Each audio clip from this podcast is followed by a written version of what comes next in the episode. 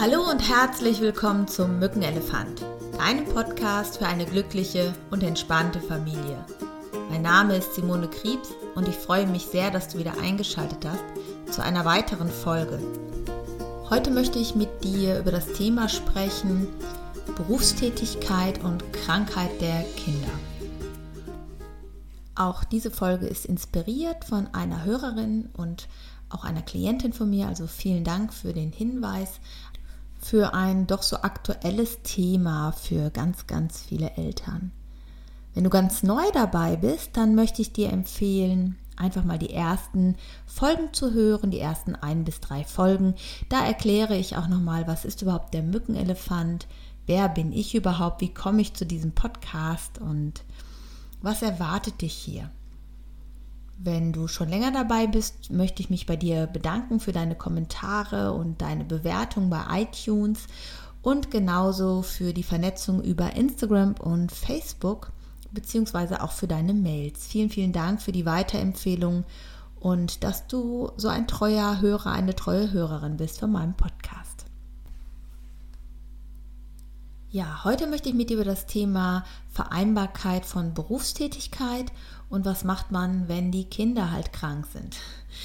Ähm, heute hat mich nämlich eine Mail erreicht von einer Klientin von mir, die mir ein Feedback gegeben hat zu der Sitzung und ähm, hatte mich aus aktuellem Anlass, weil ihre Tochter heute krank ist und sie zu Hause bleiben muss und ihrem Arbeitgeber schreiben musste, dass sie heute nicht kommen kann, ähm, gebeten, doch dazu mal eine Podcast-Folge aufzunehmen, denn sie hat damit relativ schwierige Erfahrungen gemacht.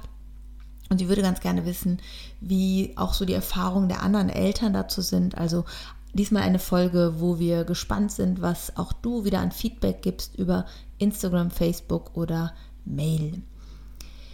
Ja, sie schrieb nämlich, dass sie nach 13 Jahren sogar ihren Job verloren hat weil sie sich öfters krank melden musste, weil ihre Tochter auch leichte Einschränkungen hatte und dadurch einige Untersuchungen und alles Mögliche nötig war und sie auch von der Infektionsgefahr etwas ja, anfälliger war als vielleicht andere Kinder.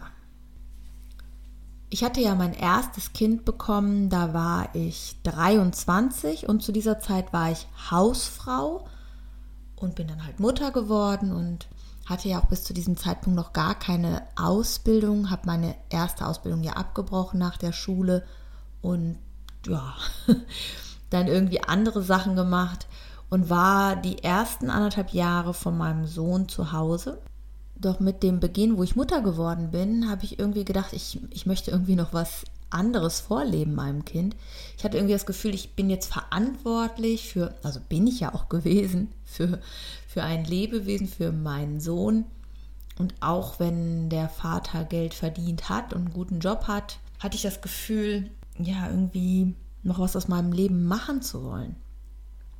Das führte damals auch zu recht großem Streit zwischen meinem Mann und mir, ähm, wobei das wahrscheinlich ein anderes Thema jetzt gerade ist, von dem ich jetzt auch vielleicht nicht so viel erzählen will. Doch letztlich führt es dazu, dass es auf eine Trennung hinauslief es hatte natürlich noch ein paar andere Gründe, aber das war einer der Gründe. Und ähm, es war dann so, dass ich dann echt überlegt habe, was, was kann ich machen mit einem Kind an Ausbildung. Mich hat zum Beispiel der Beruf der Hebamme sehr interessiert. Ich fand auch Erzieher super toll. Und ich bin damals zu einer Berufsberatung gegangen. Und der Mann hatte mich beraten und mir war klar, ich will auf jeden Fall was mit Menschen machen. Psychologie fand ich super spannend, aber da mein Englisch ja so eine Katastrophe war und ist, ähm, habe ich mir das einfach damals nicht zugetraut. Aber der Mann vom, ja, vom, vom Jobcenter, damals noch Arbeitsamt, sagte dann, ja, er hätte halt Diplompädagogik gemacht, das wäre nur anderthalb Jahre mehr als Erzieher und ähm, äh, man hätte ja einen anderen Abschluss, einen besseren Abschluss. Und zu der Zeit habe ich mir halt gedacht, gut, wenn mein Kind krank ist, genau die Frage habe ich mir nämlich auch gestellt, komme ich wahrscheinlich in einem Studium besser zurecht als in einem ähm, Ausbildungsberuf, wo ich halt wahrscheinlich nicht so gut und oft fehlen kann.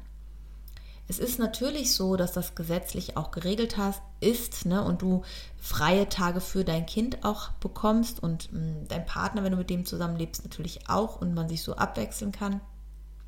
Aber gerade zu der Zeit, wenn die Kinder in den Kindergarten kommen, äh, ist es ja in der Regel so, dass du wahrscheinlich erstmal eine ganze Weile alles Mögliche hast. Und äh, bei uns war es wirklich so, dass wir nicht nur Erkältungen, wir hatten dann auch diese Paukenergüsse, hatte mein Sohn oder ähm, Läuse hatten wir mehrmals. Das war auch ganz spannend, bis dieser Herd mal entdeckt wurde, wo die immer herkamen. Und in dieser Zeit, ach, beim Windpocken hatten wir alles mögliche an Kinderkrankheiten. Und das ist natürlich immer, sind immer Krankheiten. Und da ist der normale Magen-Darm äh, noch nicht mit bei, wo du dein Kind zu Hause lassen musstest und auch kein anderer wirklich die Betreuung übernehmen konnte. Bei mir war es jetzt halt auch so, dass die Großeltern nicht die Zeit hatten, ähm, ja, da jetzt ständig spontan einzuspringen. Meine Mutter wohnte viel zu weit weg. Und mein Vater hatte ja selber noch, also ich habe noch eine sehr viel jüngere Schwester, die ist 13 Jahre jünger. Die war ja damals auch erst 10 oder 11, 12 dann später. Auf jeden Fall war das spontane Einspringen nicht immer ganz so möglich. Ist schon mal so gegangen, aber insgesamt eher nicht. Und natürlich stellt das jeden Elternteil vor eine große Herausforderung. Es war also auch schon mal so, dass ich dann nicht zur Uni konnte oder irgendein äh, Referat halten konnte, was äh, ich halten musste, was dann in dem Moment halt nicht ging. Ja, und äh, zu dieser Zeit war ich ja auch schon sehr viel freiberuflich tätig und ähm, es war dann schon so, dass auch äh, bei freiberuflichen Tätigkeiten, wenn du halt nicht hingehst, bekommst du kein Geld. Das ist also auch schon mal so ein Dilemma, was du hast, wenn du alleinerziehend bist und ähm, Geld verdienst. Und das Zweite war, dass wir, ich habe damals sehr viel Fitnesskurse, Aerobikkurse gegeben neben dem Studium, neben auch so Coolness-Trainings oder Anti-Aggressivitätstrainings. Und im Fitnessstudio war es dann so, dass meine Arbeitgeber, es waren mehrere Studios, immer regelmäßig Team-Meetings gemacht haben, äh, in den Abendstunden, wo man dann auch noch hin musste, wo ich mich dann irgendwann wirklich verweigert habe und gesagt habe, ähm, also wenn ich es schaffe, mache ich das, aber wenn ich in der Woche schon zu viel habe, bleibe ich halt zu Hause bei meinen Kindern.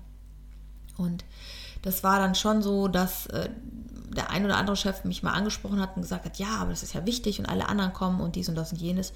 Und dann habe ich wirklich gesagt, also Sie können mir glauben, ich bin sehr, also ich bin ja sehr zuverlässig insgesamt gewesen.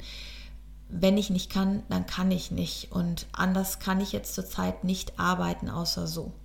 Und wenn Ihnen das so nicht reicht, dann müssen Sie halt auch entscheiden, dieses Arbeitsverhältnis zu beenden. Das ist dann nie passiert. Im Gegenteil, die sagten dann immer, nein, also so war das ja nicht gemeint gewesen. Ich hatte aber so für mich das Gefühl, ich will mich davon nicht so erpressen und unter Druck setzen lassen. Ich wusste einfach, dass ich es nicht leichtfertig irgendwo absage, dass ich insgesamt sehr gewissenhaft bin und bestimmte Dinge gingen einfach nicht. Jetzt ist es natürlich in einem festen Angestelltenverhältnis auch manchmal noch ein bisschen anders. Gerade wenn es so ein kleinerer Betrieb ist, dann hängen ja von den wenigen Mitarbeitern relativ viel ab. Und ich glaube, man kann auch die Seite des Arbeitgebers verstehen, dass es für ihn schwierig ist, diese Sachen auszugleichen. Bei uns im Unternehmen habe ich das so geregelt, dass meine Mitarbeiter, ich habe jetzt zwei mit kleineren Kindern schon gehabt, einmal drei kleinere Kinder und äh, die aktuelle Mitarbeiterin hat ein kleineres Kind. Wir handhaben das nach Absprache. Das heißt, wenn das Kind krank ist oder die Mitarbeiterin krank ist, dann kann man halt auch einfach nichts machen. Und ein gegenseitiges Vertrauensverhältnis, für mich stehen die Kinder immer an erster Stelle, ist da einfach wichtig ich habe auch nie das Gefühl, dass das ausgenutzt wird. Im Gegenteil, ich finde sogar, dass meine Kolleginnen, die ich habe, ist jetzt halt wie gesagt eine nur mit einem aktuell kleinen Kind, äh, sehr pro-unternehmerisch arbeiten, weil wir gemeinsam halt eine Vision haben, weil wir gemeinsam möchten, dass wir etwas verändern für Eltern und Lehrer und Schüler und meine Mitarbeiterin auch durchaus von zu Hause Sachen dann erledigen, spontan, wenn das irgendwie möglich ist. Und wenn etwas liegen bleibt, dann bleibt halt etwas liegen. Ich habe die Erfahrung gemacht, die Welt geht davon nicht unter und letztlich machen wir uns da manchmal so einen Stress. Und wenn wir mit etwas Abstand auf die Dinge schauen, merken wir, dass das meiste völlig unnötig war oder auch einige Sachen gar nicht so eingetreten sind. Ich würde euch immer empfehlen, das Gespräch zu suchen mit eurem Chef, wenn ihr darüber Bedenken habt, dass ihr in den offenen Austausch geht, dass ihr Verständnis habt für seine Seite und ganz klar aber sagt, was geht oder was nicht geht und warum das nicht geht. Natürlich liegt es dann am Chef, ob er euch weiter beschäftigen möchte oder nicht.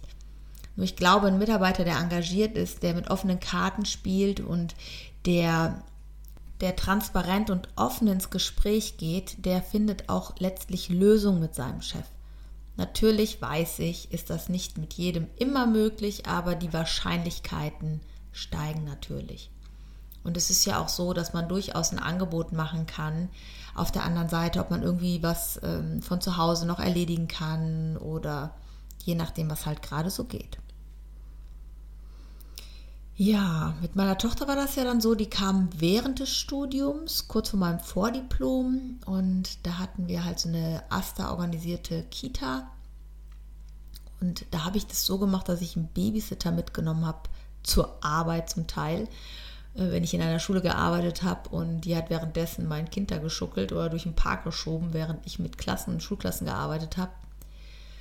Aber wie gesagt, wenn ich halt krank war, war das bei mir immer so, dass halt auch kein Geld reinkam. Und es war schon manchmal eng und schwierig, aber ich habe auch festgestellt, dass es irgendwie geht und dass wir manchmal auch meinen, bestimmte Dinge wären ganz besonders wichtig, auch finanzieller Art. Ich habe festgestellt, dass ich mit relativ wenig auch auskommen konnte. Was mir halt immer wichtig war, gerade wo ich alleinerziehend war, dass ich keine großen Verpflichtungen eingehe, also Kredite oder ähm, irgendwelche teuren Sachen mir kaufe, die ich nicht, äh, ja, mir eigentlich leisten kann. Da habe ich schon immer geguckt, dass ich auch Spielsachen gebraucht gekauft habe oder auch Kleidung gebraucht gekauft habe. Weil letztlich war es meinen Kindern damals echt noch total egal, äh, ob sie jetzt neuen Kinderwagen hatten oder einen alten Kinderwagen. Das hat die nicht weiter gestört. Das war ja etwas, was ich für mich entschieden habe, brauche ich das oder brauche ich das nicht. Und bei den Spielsachen genauso, ob das, ob das jetzt ein Spiel war, was ganz neu ausgepackt worden ist oder vielleicht schon mal benutzt wurde als Memory, nehme ich jetzt mal, oder irgendwelche ja, Sachen, die man so hatte als Spielzeug für die Kinder, als sie klein waren. Ich habe halt festgestellt, dass oft weniger völlig ausreichend ist und Kinder auch nicht alles doppelt haben und dreifach haben müssen. Ich glaube sowieso, dass wir da oft viel zu viel haben. Und letztlich sage ich mal so, diese Grundausstattung, die wir da so haben, ähm, ein Kind braucht kein Haus mit Garten, um glücklich aufwachsen zu können wenn ich mir das finanziell nicht leisten kann. Ein Kind braucht Beziehung und Nähe und das Gefühl, geliebt zu werden. Das ist letztlich wichtig. Und mir als Mama hat es immer geholfen, wenn bestimmte Dinge halt einfach nicht gingen beruflich, wenn Gelder dann ausgefallen sind, weil mein Kind krank war oder ich beruflich krank war, das zu akzeptieren, wie es eigentlich ist, zu sagen, okay, jetzt ist es so, für irgendwas wird es gut sein, vielleicht brauche ich gerade sogar diese Ruhephase und ich spiele da mit offenen Karten. Mir ist mein Job wichtig, mir ist meine Arbeit wichtig, aber jetzt gerade geht es nicht und ich akzeptiere das und nutze diese Zeit wenigstens dafür, mich zu erholen auch und fit und gut und ausgeruht wieder für meinen Job zur Verfügung zu stehen so bin ich letztlich meistens damit umgegangen. Jeder hat ja mal so Tage, wo er denkt, oh Gott, oh Gott. Und ich kann mich auch noch daran erinnern, dass wir Zeiten hatten, wo es echt eine Woche irgendwie Spaghetti, Pfannkuchen Marmeladenbrote gab, so ungefähr, weil das Geld einfach nicht so reichte. Doch rückblickend muss ich sagen, war es irgendwie auch eine schöne Zeit, eine sehr nahe und verbundene Zeit. An dieser Stelle möchte ich dir einfach Mut machen, dass es okay ist, dass du dich für dein Kind entscheidest, wenn es halt einfach gar nicht geht. Und je klarer du bist, umso klarer und okay ist es wahrscheinlich auch für die Menschen in deinem Umfeld, weil sie merken, dass du mit offenen Karten spielst. Natürlich ist es wichtig, deinen Beruf zu behalten und deine Arbeit zu behalten. Doch selbst wenn du deine Arbeit verlieren solltest, bin ich mir sehr sicher, dass es einen anderen Weg geben wird, dass es eine andere Lösung geben wird und sich alles finden wird. dieses Vertrauen hat mich eigentlich die ganzen Jahre getragen, wo ich die meiste Zeit ja auch sehr, sehr unsichere Einkommen hatte und auch zum Teil wirklich sehr gucken musste, wie ich mit dem Geld umgehe. Und irgendwie habe ich trotzdem all diese Sachen ja hinbekommen, eine Weiterbildung gemacht und die Nebenjobs gemacht. Mich würde natürlich jetzt wirklich sehr interessieren, wie ihr damit umgeht, wie eure Chefs, welche Regelungen ihr getroffen habt. Es kann natürlich sein, dass ihr so Regelungen getroffen habt wie unbezahlten Urlaub. Vielleicht habt ihr auch die Möglichkeit, dass eure Eltern einspringen, also die Großeltern einspringen oder Tagesmütter, die ihr vielleicht habt, die zu euch nach Hause kommen. Das hatte ich eine Zeit lang auch. Die ist dann mal samstags eingesprungen. Aber letztlich war es halt so, wenn meine Kinder klein waren und krank waren, dann war auch einfach die Mama gefragt. Und da war es einfach wichtig, dass ich da bin.